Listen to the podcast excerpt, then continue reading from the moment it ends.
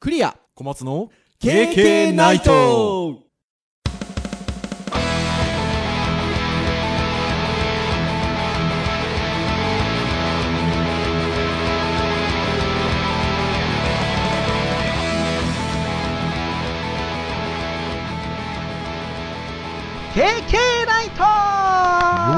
はい、ということで、第138回の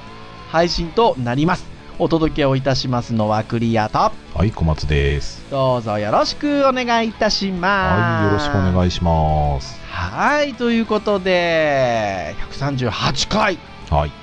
すね。着々と回を積み上げておりますが、もう138ぐらいまで来ると、だんだん150が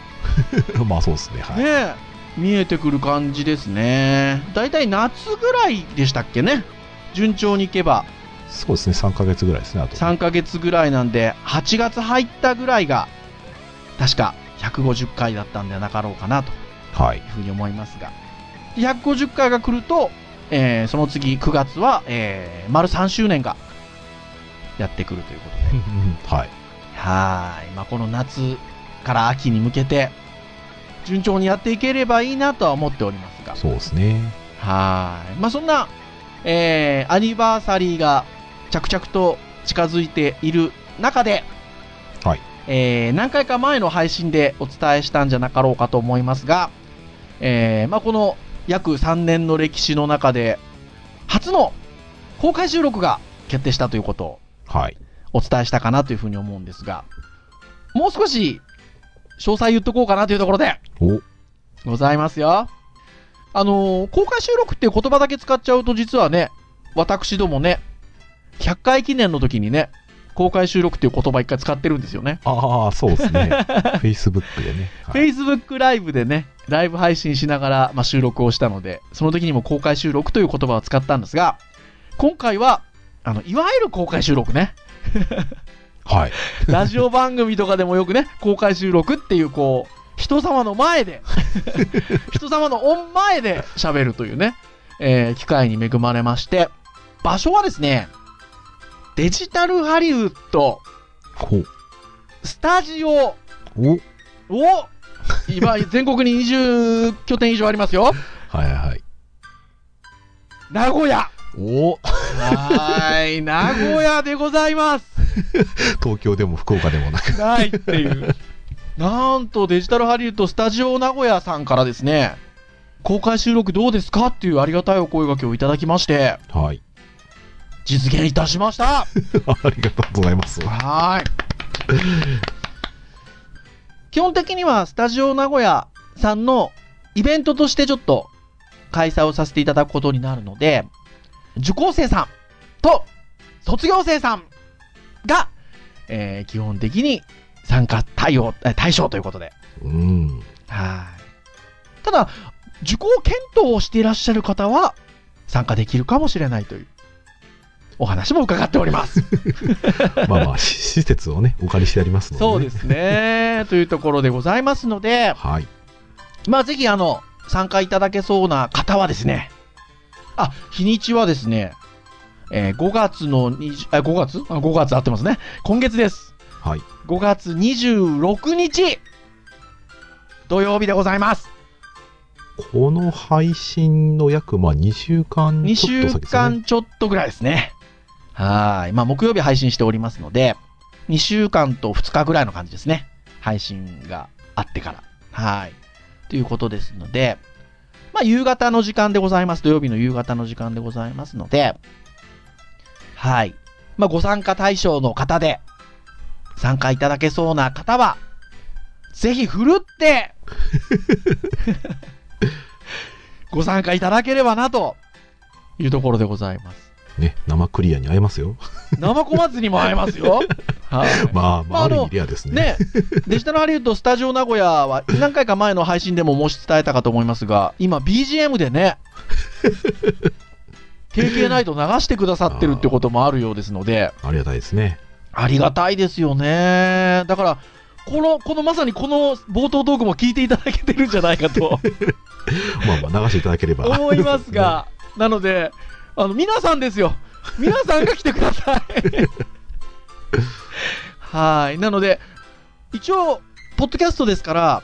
名古屋と言わずね、日本全国各地、いやいや世界の皆さんが聞いていただいているかと思いま すが、まあこういう形でお招きいただけたら私ども行きますので、 そうですね。いや、私たちのところでも公開収録してくださいということがあればで すね、ぜひそうですね。お招きいただければ、条件さえ揃えば行きますので、はい。まあね需要があれば。需要があれば参りますので、どこでも、はい。スケジュール合わせて、えーもうし、えーお申し付けいただければなというところでございます。はい。はい。ってなところでしょうかね。はーい。さあ、じゃあ今日の配信なんですが、今日はですね、端的に言うと、ハードガジェットの回なんですよね。はい。で、ハードガジェットの回というと、ガジェットと言いましょうか、まあハードかな。ここ数日、ちょっとあるワードが耳に飛び込んでくることが多く、はい。それは何かと問われたら、Wi-Fi ですよ。ほう。 Wi-Fi という言葉がちらほらと、あの、いろんな形で、そうですね。ルーターとかね。ルーターとか、あとは、えー自宅で使う Wi-Fi、こんな形があるんじゃなかろうかみたいな話とか、うん。まあ、いろんな、ちらほらとしたお話がありますので、ちょっと、Wi-Fi について話そうかとはい。いうところですね。まあ、そういうちょっとちらほら聞こえてきている Wi-Fi のニュースを、ちょこちょこっと取り上げながら、Wi-Fi につついて話そうと。そうですね。Wi-Fi の機器、並びに Wi-Fi のサービスとか、まあ、そのに辺のついてね、マニュちょアっとルおね。話ができればなというところでございますので、はい。ぜひ、Wi-Fi 導入を考えてたという方から、別に考えてないよという方まで、そうですね。楽しんでお聞きいただければなというふうに思っております。はい。はい。というところなんですが、Wi-Fi ってね、家庭用の Wi-Fi って小松先生、どれぐらいの時期から使ってらっしゃいますかああ、うん、そうですね。う。もうん結局、多分僕、この家に引っ越してきた時に優先 LAN を引いた記憶がないので、ほこの家に越してからかなう。なるほど。それは聞いてもいいのかあれですけど、何年ぐらい前ですか多分、僕が31の時だから10は14年前かな。ああの逆に言うと随分長くお住まいでいらっしゃるんですねああ、そうですね。へえでもそんなもんです よねそうです。だから Wi-Fi のね、ルーターもねかなり古くてね。 あーあそんなに買い替えてないですか中継元のうんあの、まあ、プロバイダーとかね変えたタイミングであの根っこのやつは変わってるんですけどはい家から家の中に飛ばすやつは基本的に変えてないので、ももうそろそろややばいんだよね取り替えなきゃいけないんですけどは はいはいはいはいはいちなみにあの編集会議の時に小松先生があるウェブサイトを紹介してくださったんですけど、いえーこれが、え w i f i 高速化への道、えー20年前最初の w i f i は 1Mbps だった ということで、はい、えー記事がありましてこれ2018年4月10日の記事なのではい割最と近うん最近の記事かなという感じなんですけれども、これはインターネットウォッチさんの記事ですね。KK ナイトの公式サイトにまた今日紹介するようなウェブサイトの URL はあの載せておきますので、まあ、あの参照いただければなというふうに思うんですが、まあ、こう見るとね、20約20年前ぐらいからってことですよね。まあまあそうですね Wi-Fi ね。僕が Wi-Fi を初めて使ったのはっていうところで言うと、それこそ2000年前後かなという感じです。おーまあなので、まあ本当やっぱ17年、18年ってとこですよね。うーんえー時代はクラムシェル型の iBook がおお発売され、そこに AirMac カードが載せれるようになったんですよね。ヤマックカードね、はい。刺すんですよね、買ってきてね。うん、そして同じようにこう貝殻型のルーターが発売されまして、はいえーあエアポートってね海外で呼んでるんですけどあそういうそういう感じなんですねそうなんですなんですが、日本はそのエアポートっていうのが登録商量評価なんかで引っかかって、もうすでにどっかが、すでにどっかが持ってて、だから、日本だけはエアマックって呼んでるんですよ。ああなるほどエそうアポート、まあ、空港みたいな感じですからねそう、エアマックカードとエアポートですよね。だからうーんまあね、イメージはその方がしやすいんですけど、まあそうですねただ、日本の場合は、そっち側のルーター側はエアマックとうんいう呼び方をしておりますが、ちょうどそれが、あの、クラムシェル型の、ね、貝殻型の iBook 懐かしいですねね出た時に、多分導入されて、で、えっと、それと合わせて今度 iMac に、そのエアマックカードが乗り始めて、うんうんで、おそらく小松先生使ってらっしゃった iBook のあの白いはいポリカーボネートでしたっけあれ。そうです素材ね。うんあれも載せれましたよね。そうですね、まあ、僕はうんエアマックじゃなかったので、普通にあの w i f i 無線 LAN カードをですね挿してましたね、はいはいはいはいはいはもうね今時の学生にね PC カードなんて言葉通用しないですい。いかや、らそうですよ ね。本当に本当にそうですよね。なので、そのぐらいの時期から僕もぼちぼち入れたかなって、まあ、あの、その、それは登場した、あのーすぐではなかったですけど、だから歴で言うと本当16年とか、その小松先生と同じぐらいの、あの、Wi-Fi の使用歴か、家庭内での Wi-Fi の使用歴かもしれませんね。うーんその当時の Wi-Fi がどれくらいの速度でしたかはもはやちょっと僕記憶にないで すねただやっぱ20年前はこのね最初の Wi-Fi1Mbps だったって書いてありますのでまあそれに近しいぐらいの速度だったんでしょうねうーんそうでしょうねうーんはまあねあとは結局 w i f i に飛ばす規格がね A とかうん B とか G とかいろいろはあいりますので、その辺が古いと割とこう弱かったりとかするとうねん速度とかもなかなか出ないですからねっていう感じでしたよねうん今ほどは出てなかったんじゃないかなうーんまあでもね当時はねやっぱりまだ映像とか見るような時代でもないので、そうそんなガシガシね見るような感じじゃなかったんでで すねうんね、僕らもねウェブサイト作るときは1ページ 100K に抑えろとあーそうですよですよ本当ですよ懐かしいですよ自負 8, のね8秒ルールみたいなねね自負アニメとか削りまくりですよそうですよ。色をちまちまちまちま色数減らしてみたいなことをバナー作ったりする時もしてましたよ。はい。まあそんな時代でございましたが。はい。まあ、おあんまだからそういう意味だと速度の感覚は今とはねちょっとまると次元が 違うのかな違いますよね。はい。というところがありますが、まあなので20、約20年前ぐらいから登場して、まあそんな感じで私どもは16年、17年ぐらい前ぐらいからぼちぼち使い始め、はい、で現在に至るみたいなところかなという感じなんですが、まあ、そんな w i f i なんですけどその私がね愛してやまないはい、エアマックですよ、まあ、割と私ずっとエアマック使ってるんですけど今今もそうですよ今もまさにこの配信を行っているこのネットワークはエアマックですよおー エアマックエクスプレスですよ。あ、違う、エアマックエクス、えーエクストリームですよ。 いくつか種類があるんですけど、はいエアマック。販売終了でございますよ。これなんでなんですかねびっくりしましたね。 なんでなんでしょうね。うん新しいのが出るんですかねいや、これがですね、なんと、えっと、他社製品の乗り換える人向けのね、サポートドキュメントははもは今後公開するらしいんですよ。えー、だから多分撤退するんじゃなかろうかっていうああ、本当だ。なんか、サポートは続く、供給は5年継続されますっていう書き方はちょっとね、気になりますね。そうただあのね物自体はまだあのアップルストアこのニュースが出てからすぐ僕見に行ったんですけどえっと販売はしてるんですけど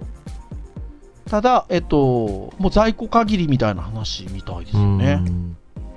まあ、時代なんですかね。いわゆるその、アップルが、その、家の中でやらなくても、おそらくその、もう家庭内無線 LAN というよりかは、もう、一般的なスマホとかのね、回線が入ってくるような背景を、まあ、想定してるんじゃないですかね。いやーそうですよだからいや意外とこのそのアップルがこのいわゆるルーターを撤退するっていうのはあのシンボリックな話でうんうんもともとその2000年前後にスティーブ・ジョブズさんがデジタルハブ構想っていうのを言ってたんですよねほうほうほう多くのデジタル製品をハブでつないでっていうことを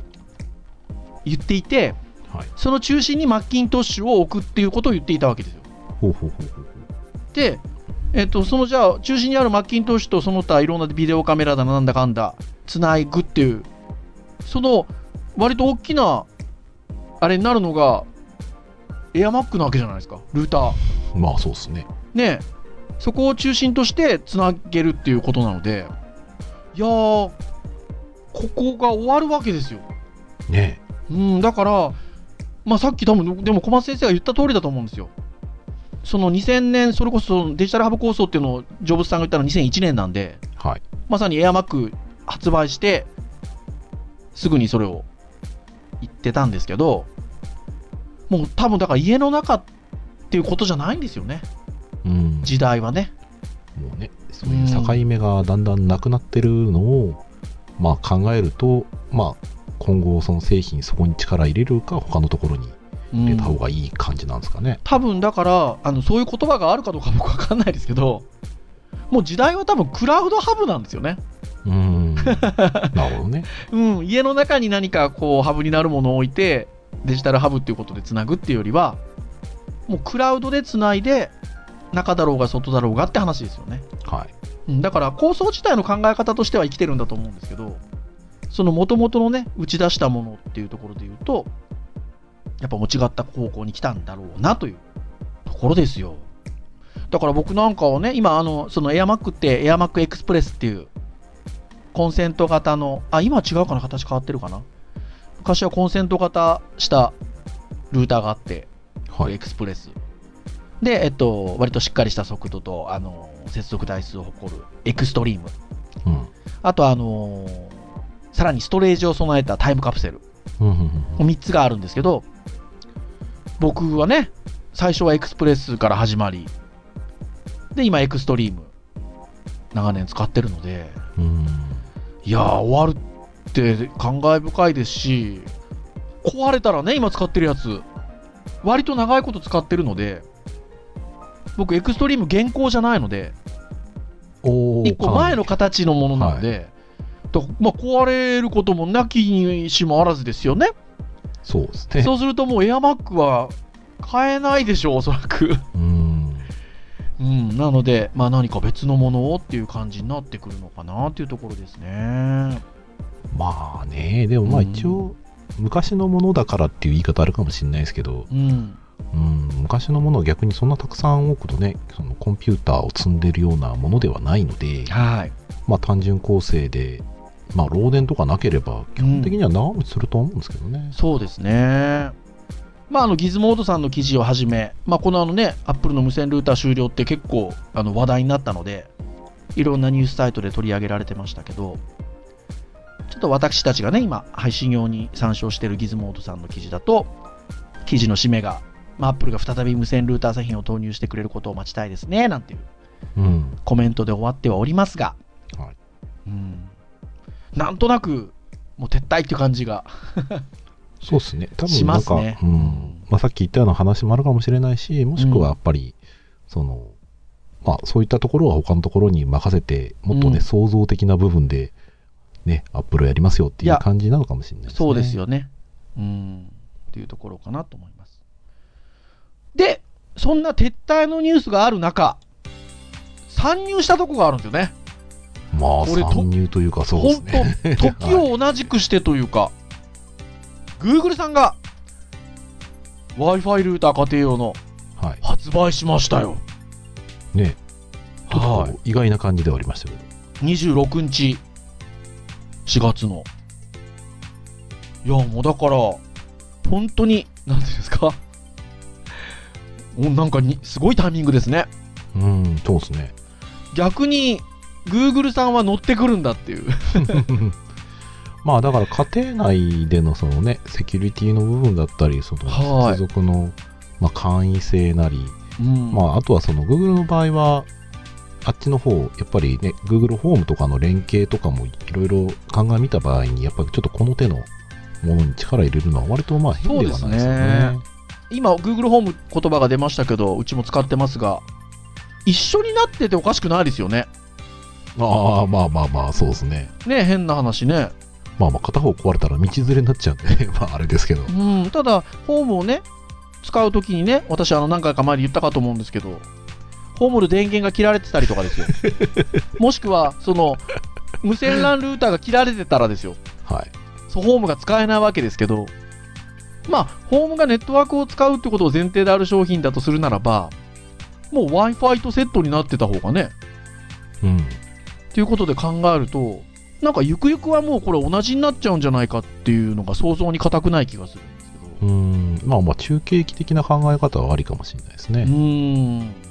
ていうところではあるんですが、希望小売価格税抜き1万5000円。割としますよね。割としますね。まあ割としますが、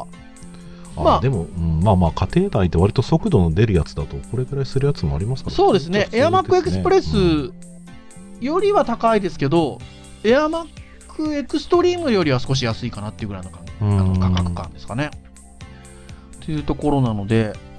まあこれはね、しかも3大パックとか売ってるんですよね。 ね3大パックは割とあの割引というか、1台が1万5000円って考えると、4万5000円ぐらいするのかと思いきや、3万9000円ということで。うん。まあ、3台買うとっていうところですが、まあ、これね、要はメッシュ Wi-Fi 機能っていうのがついてて、保管し合うようなね、うん。使い方ができるというところでしょうか。まあ多分この辺のちょ記事を見てる感じだと、まあただ w i f i 飛ばすだけであれば、うんまあ、価格的にちょっとどうかなって感じはするものの、うん、まあ、安定性とかセッティングのしやすさとかセキュリティとか、まあ、そういった方面をうん、鑑みると、うん。まあ、割とベンチャーとかそういう企業さんとかだと割とこの手のものを使った方が、うんまあもしかすると割安に設定ができるかもしれないですね。いや、そうですね。うん、早速、あの、私、Facebook のタイムラインでも、あの、知り合いの方々、先生とか、買ってましたよ、もう。うん、おー感度感度 Google Wi-Fi。感度高いですね。ねえ。まあ、なかなかね、Wi-Fi 機器って、その、もともと使ってるものがある方が多いでしょうから、うんこの新しいものがね、発売されたタイミングでなかなかね、それを買い替えようっていう感じにはなかなならないのかなっていう気はするので、うんうんうんまあどうなんでしょうね。たまたまそういうタイミングだったのか、いやいや、そういう新しいものはひとまず使うんだっていう、こう、ね、アーリーアダプター的なところがあるのか、っていうところはありますが、あの、そういう方でも割とちょいちょいとタイムラインでお見受けしました。うんうまあでもなんかちょっとこれは僕も使ってみたい気はしてはいるのでん。うん。多分ねあのどうしたらいいかわからないとかいう人とかにはなんかもしかするといいかなって気はするんですよね、いいかもしれないですよね。まあちのょっとうん割とあの Google ホーム使うときってそのアプリを使ってセットアップみたいなことするんですけど結構手軽だったんですよその Google ホームを使うセッティングっていうんですかうんうんアプリを使うことで,、はで同じような感じでそのこの w i f i ね設定できるんであればあの小松先生もおっしゃる通りあのすごくこうあまりこういうものに不慣れな方でもあの比較的容易にセッティングもできたりするんじゃなかろうかっていう感じもするので、まあね不慣れな人はそもそもまあ w i f i なりあのそもそもアプリがダメっていう人の方が まあいるかもあしれないですけもうどあのすごいね、極端に不慣れな人ってなるとね、ま あでそもこれのも可能性はありますけどね。まあ普段からこういうことやっている考えたりとかやってる我々に比べてもまあ、うん、もう高校生、大学生ぐらいだったら、もう余裕でできちゃうんじゃないかなって気もちょっとしますね。そうですね。あとはなんかね、家族での利用を想定して子供が特定の時間帯に Wi-Fi 通信できないようにネットワーク切断することもできたりとかうん。なるほどね。するみたいですね。まあいろいろだから、スケジュールとかでね、ん寝る時間とか宿題とかって、うん、今のね、今の利用に合った機能がね、なんかこのネットワーク名の絵文字設定ができるっていうのはどういいいのか悪いのかよくわかんない。でもいいですね。聞いてて、なんかそういう。うん、多分ね、今までの設定のやつって、使ったことある人はあるかもしれないですけど、僕なんかやっぱね、昔のやつを、まあ今でも結構だましだまし使ってるので、うん。まあそういうやつなんかだとね、同じ Wi-Fi 内にいて、なおかつパソコンからえー、とローカルのね IP を叩いてはい。でその機器の中に入っているソフトにアクセスをして、はいまあほまあ、言ってしまえばホームページみたいなもんですよはい。そこからその操作をしてリセットしたりとかうんまあねやっぱ専門的じゃなければね使いづらいですけど、うん。まあ、この辺もね iPhone とかまあ Android なりスマートフォンのねアプリが一般的になって、それはもう普通にいわゆる設定の画面として使っていけるっていうのはまあまあ本当にそういう時代ですよね、うん。だと思います。で私ども今、この話をしてる記事の元記事としては、IT メディアのモバイルの、えー IT メディアモバイルさんの、えっと記事をちょっと参照させていただきながら喋ってるんですけど、書いてありますよ、やっぱ下の方に。丸みを帯びたデザインは Google ホームを小型化したような印象。うん いっそ Google ホームにルーター機能を搭載してくれたらいいのに。てんてんてんてんてんそうですね。同じことを考えて。ねえ。いや、でもゆくゆくそうなるんじゃなかろうかっていう感じはしますけどね。 うん。うんまあね、去るものがあれば、こうやって、まあ、新たに生まれてくるものもあるということで。はーい。まあちょっとね、Wi-Fi ルーター気になってた方いらっしゃったら、この Google Wi-Fi も試してみるなりなんなり検討するなりしてみ見られるといいんじゃなかろうかとは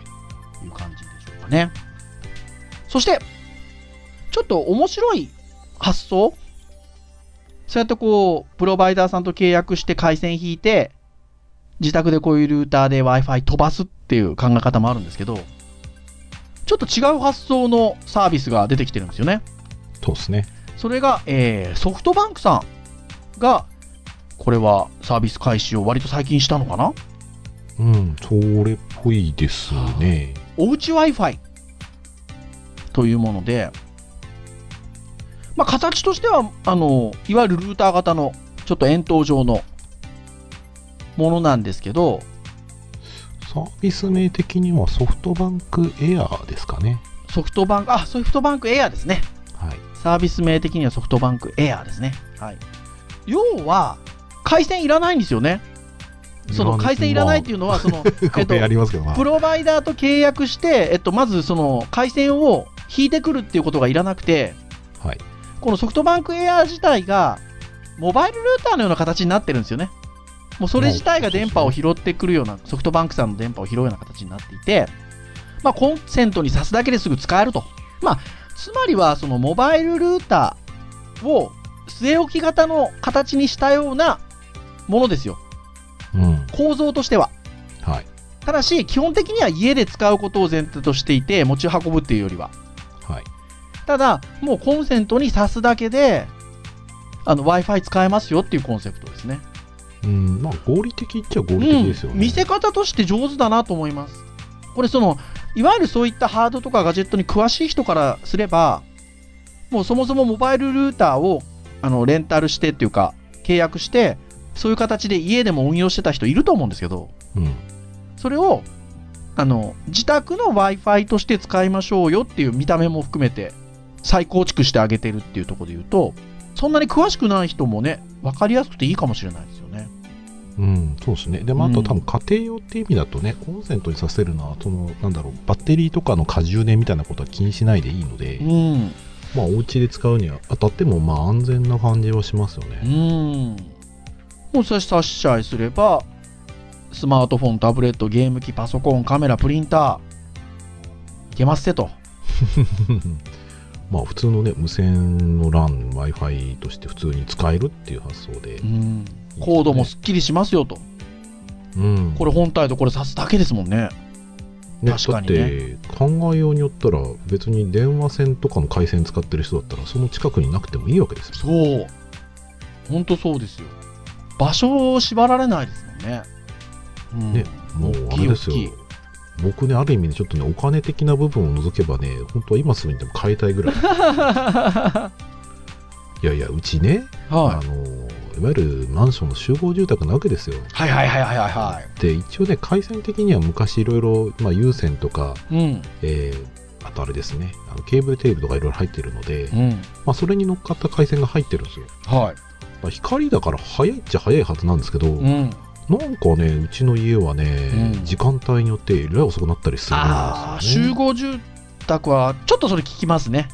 うん、もう光のレベルじゃねえぞともう前の ADSL の方が全然マシだな ぐら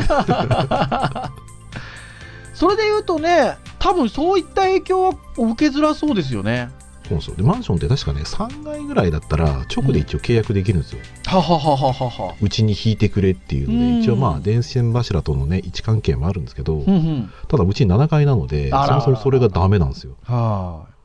い。だらしかこれだもったらねこれだと、なんかね、あの、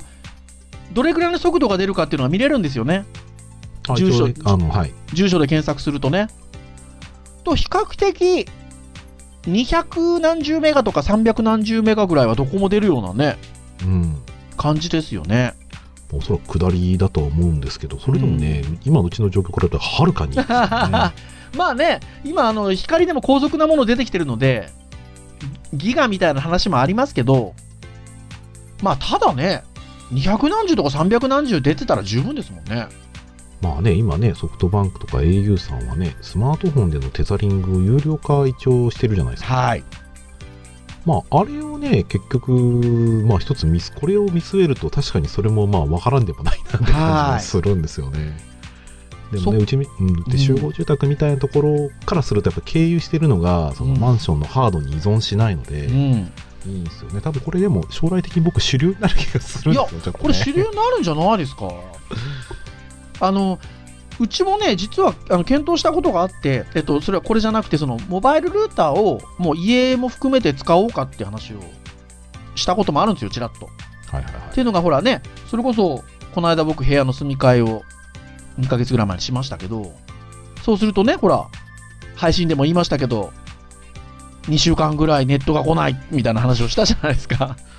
まあ2週間でよく済みましたよね。ね えそれがこれだとねもう引っ越してもね関係ないですもんね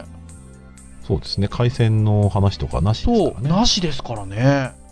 っていうのもあるので、まあ、モバイルルーターをそもそもそういう形でもう運用した方がなんかいいんじゃなかろうかみたいな話をしたこともあったんですけどただなんかねモバイルルーターってなるとあじゃあそれを外に持ち運んだりするのも便利だよねみたいな話にどうしても行きが行きがちでそうですね。そしたら、いやいやいや、あなた持ってったらうちネットどうなんのよみたいな話になるわけですよ。家庭内のね。そう、家庭 内のね。で、これはほら、なんかその、仕組みは同じなんですけど、その家用っていう定義を取ってるじゃないですか。そうですね。うん、コンセだプトかですら、よねうん、これはだからいいですよね。コンセプトとしてすごくいいなっていうふうに思いますので、本当は、あの、主流になってくるかもしれないですね。まあ、あとは価格とスマホとの共存でネットワーク的にね、これがたくさん入っちゃうと、それで遅くなる可能性が出てきちゃうのあでありますありま。すで値段的に言うと今は、えっと、24ヶ月までつまりは、え2年間は税込みで4100円ちょっとぐらいなのでまあまあまあ。まあまあプロバイダーさんと同じぐらいの値段なんですけど一応2年以降25ヶ月目以降はちょっと5270円ぐらいに税込みだとなってくるような価格感なので、そのぐらいになってくると若干昨今のプロバイダー料金よりは高いかなっていううん、そうですところですね。まあ、一人暮らしだったら僕は格安シムにしちゃいそうではありますけどね。そうです ね確かにねなのでまあでも一つ選択肢としてあのうんこういうね、ソフトバンクエア w i f i また違った形での w i f i というんでしょうかはそうですね。いうんまあ、中国でございますね。あありかなっていうところですねそしてこの記事で締めたいかな もう一個記事がございまして、えーこちらはガジェット通信さんの記事えーっとこれいつの記事なのかな記事自体は3月ですかね。3月23日ですね、あ今年の3月23日ですね無線 LAN の電源を切って家族中がパニックに事前に伝えておくべき仕組みを子供に教える良い機会という記事が上がっております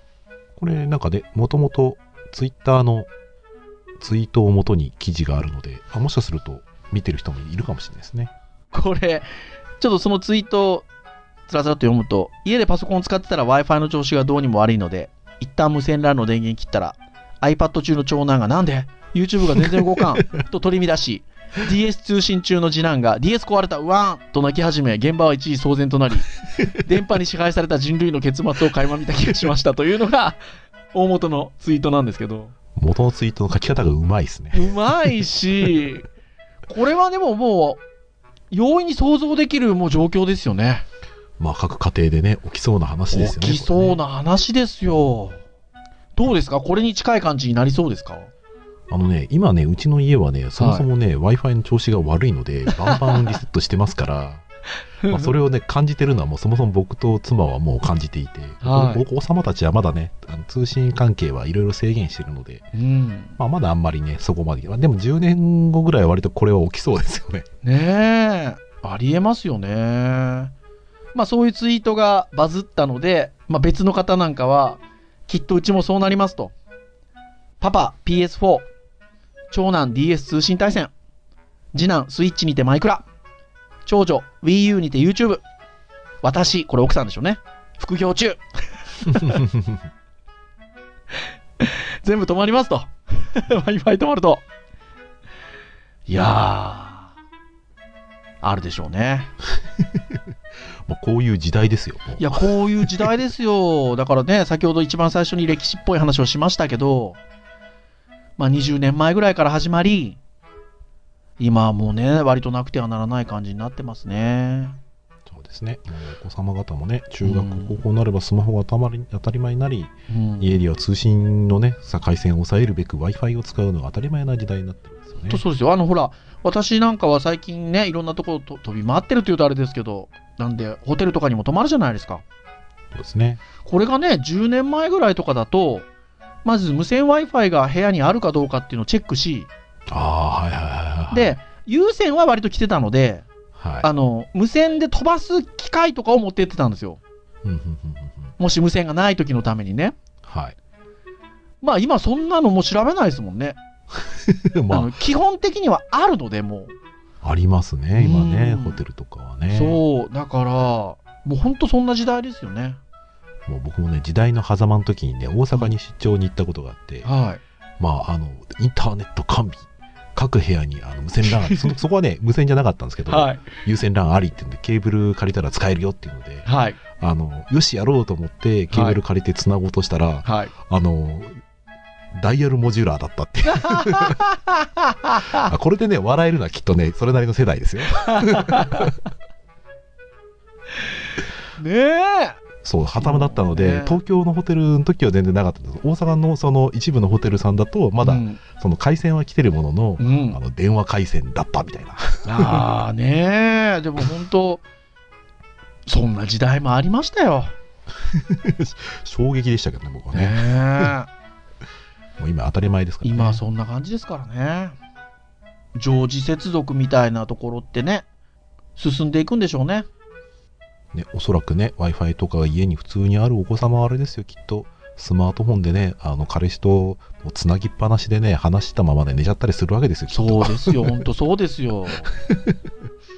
ねうちの娘も年頃になってそんなことしたらぶっ飛ばしますけど と言いながらそんな感じになるんですよ多分う。うんんというところで以上といたしましょうかねはい。 はい、えー、KK ナイトは毎週木曜日に配信をいたしております、えー公式サイトアクセスをしていただけますとプレイヤーがありますので直接サイト上で聞いていただけます多分これが一番手軽に聞いていただきやすい方法かなというところですそして、えー iTunes ストアなどのポッドキャストの購読登録サービスなどをね、えー使いますと、えー自動的に配信が行われますとこう端末に降ってきますのでお好きなタイミングなどで聞いていただけると。まあ、ぜひね、先日もあの、リスナーの方が Facebook で、ながら聞きしてますということで、投稿してくださってましたけど、ありがたいですね。そうですうね。ん。まあ、ぜひ、ぜひ、あの、皆さんの、こう、ライフスタイルに合った形でね、興味のあるものから聞いていただけるとありがたいなと思っております。はい。はい。それでは以上といたしましょうかね。本日お届けをいたしましたのはクリアと、は